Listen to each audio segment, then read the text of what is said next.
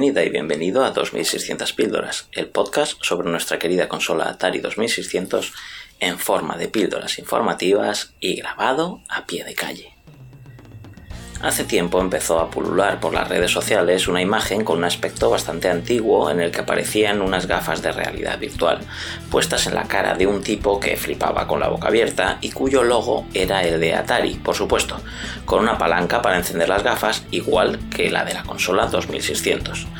Hay otras imágenes publicitarias similares, como la que muestra un niño jugando con un sistema de gafas de realidad virtual ColecoVR de la ColecoVision o las gafas Intel VR para la consola Intellivision de Mattel, que dice superar con mucho los juegos del Atari VR.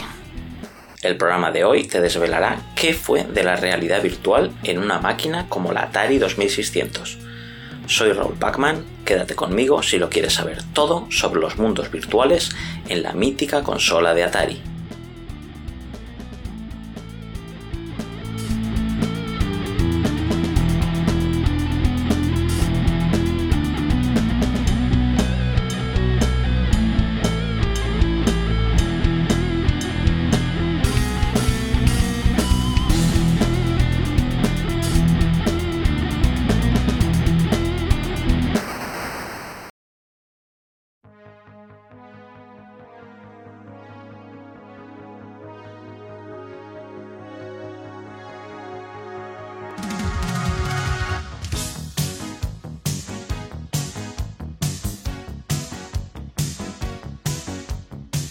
Si te has preguntado alguna vez por qué no recuerdas los maravillosos inventos que antes he nombrado a través de esas imágenes para la 2600, la ColecoVision o la Intellivision, es porque nunca existieron. Lamento decepcionarte, aunque el prototipo de Atari sí que estuvo a punto de convertirse en realidad, quedando solo en fase de desarrollo, o al menos todo podría haber sido diferente si no fuera por aquel fatídico año 1983 que hizo que la compañía quebrara y terminara una era en los videojuegos.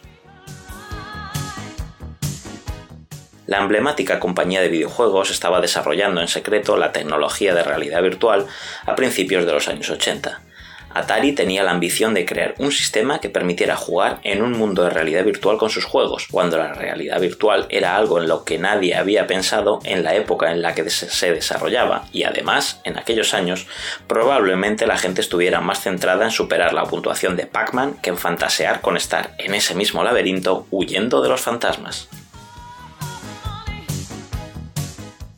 La realidad virtual definitivamente se habría podido llevar a cabo, comenzando primero en los arcades.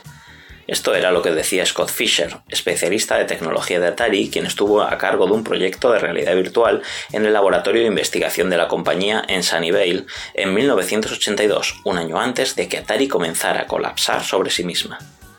La realidad de la historia es que Atari estaba jugando a implementar sus ideas de realidad virtual primero en las máquinas arcade, con el fin de trasladarlas a su sistema Atari 2600 que prometía ser el próximo granito. Incluso se menciona en los apuntes de aquellos años de Atari que se podría oler cualquier cosa en la experiencia de realidad virtual de los arcades si se hacía realidad el sistema.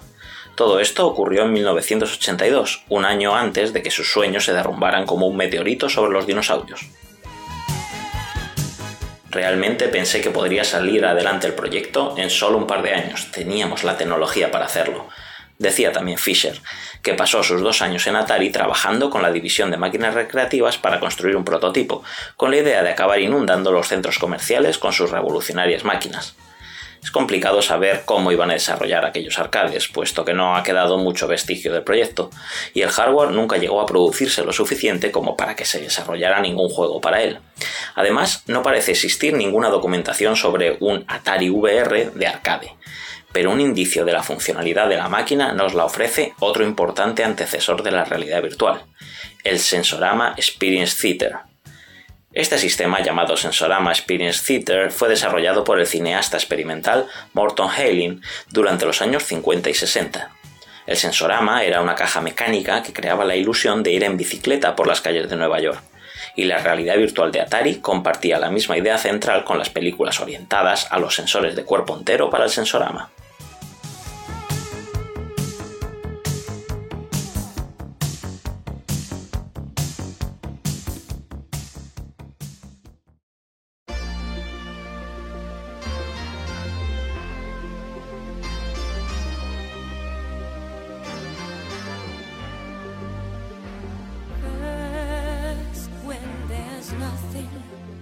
Construir un salón recreativo basado en lo que Mort había intentado tantos años antes fue realmente emocionante, decía Fisher, que forjó una amistad con Hailing por su interés mutuo en crear espacios virtuales creíbles.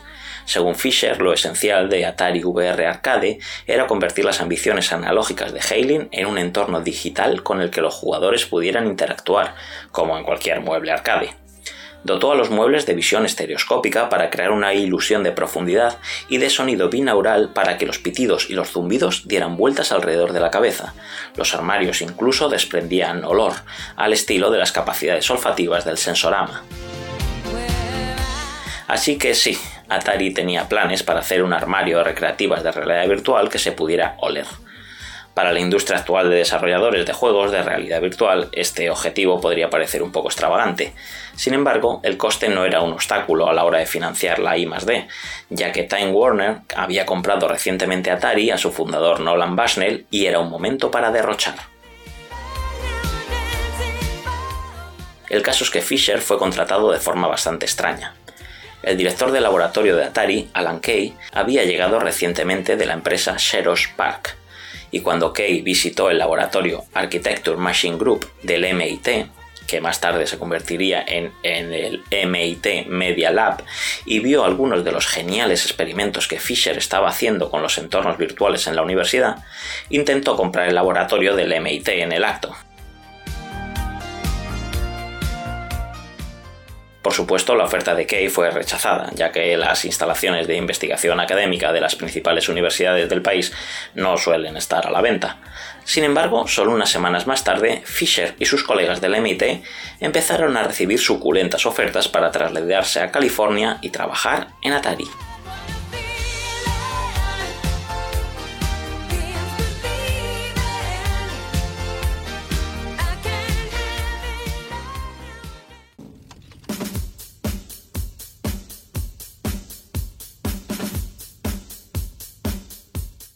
La adquisición de un laboratorio también significaba que Atari tenía mucho capital para invertir en un proyecto puntero como la realidad virtual de 1980.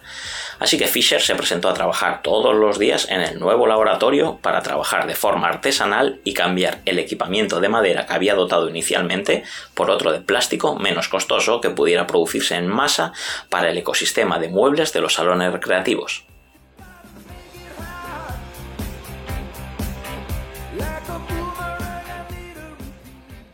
El camino estaba despejado para los salones recreativos del futuro y sin embargo el Atari VR Arcade descarriló, ya que nunca se siguió desarrollando, no pudiendo ni probarse siquiera el invento en la 2600.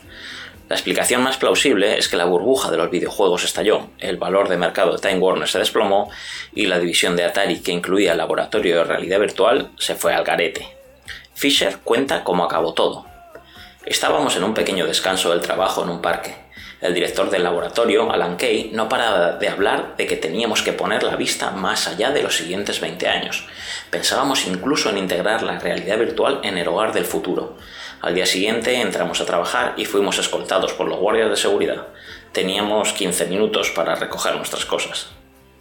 El Atari Lab de Sunnyvale cerró sus puertas definitivamente. Pero ¿cómo habría sido jugar a la experiencia de realidad virtual en una 2600? Es difícil decirlo. Hasta ahora lo único que Atari había anunciado era lo que se podía experimentar en un folleto escrito para hacer alucinar a cualquiera ante la idea de ello. Se presumía del sistema de realidad virtual mostrando dos juegos de ejemplo en aquella hoja de folleto para afirmar lo genial que sería, como eran el simulador bélico Combat y el sobradamente conocido Pac-Man pero lo cierto es que no había nada más que eso, una mera esperanza de jugar alguna vez a tal cosa. Sin embargo, con el paso de los años y la inquietud de muchas mentes, sí que ha habido proyectos recientes que juegan con la idea de cómo sería un juego de Atari 2600 en realidad virtual, como la ambición de un desarrollador de juegos digitales, Raxi Cube, que ha logrado una versión del mítico juego Adventure a través de realidad virtual que es realmente espectacular. Aunque el crash del año 83 no hubiera sucedido, es posible que el Atari 2600 nunca hubiera podido tener las capacidades para mover algo así, y quizá la compañía hubiera solo mantenido viva la idea del arcade para intentar hacer realidad su invento. Lo que nos queda y te invito a ver son los juegos Adventure en realidad virtual basado en el mismo juego de las 2600 o el proyecto Atari 2600 VR, con la conversión de tres juegos como son Pitfall, River Raid y Hero a un mundo de realidad virtual hecho por fans del Atari 2600 y que puedes visitar en la página web Aerolito XR Labs. Y hasta aquí el 2600 píldoras de hoy. Recuerda seguirme en la plataforma iBox, tanto en el canal de 2600 píldoras como en el de la Chus, donde se publican este y otro montón de podcasts que seguro que te interesan. Te recuerdo la importancia de que me digas qué te ha parecido este programa o que me comentes si te habían engañado esas imágenes que nombro al principio del programa o cómo te imaginas haber tenido realidad virtual en tu consola Atari 2600. Te agradeceré todos los me gusta o comentarios que me quieras dejar algo que animará que este proyecto de, divulgación siga adelante. Saludos y nos vemos jugando.